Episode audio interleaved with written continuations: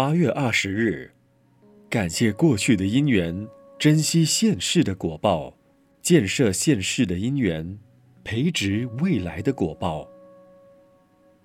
一棵大树，因为它能庇荫路人，就会受人爱护；一座桥梁，因为它能供人行走，就能获得保护。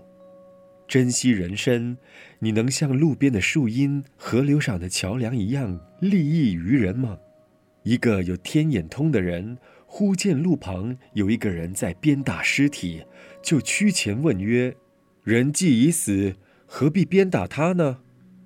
答者回曰：“你有所不知，此人即是我的前生。”因为他在世时杀盗淫妄、为非作歹，害我现在堕落到地狱里受苦。想到这里，如果不鞭打他，实在难消我心头之恨。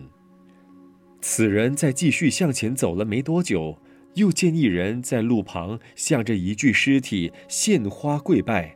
此人上前问道：“人既已经死了，何必香花叩拜呢？”拜者曰：你有所不知，此人是我前生之身体。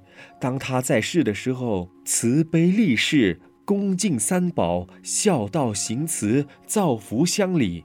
因为他，我现在才得以升天，享受天福快乐。为了感谢他，所以我在此礼拜。身体之于五人，不但今生的关系密切，甚至还会影响到未来的生生世世。五人怎能不好好的珍惜他呢？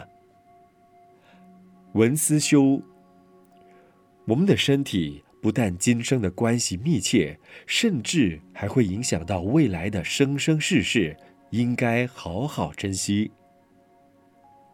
每日同一时段与您相约有声书香。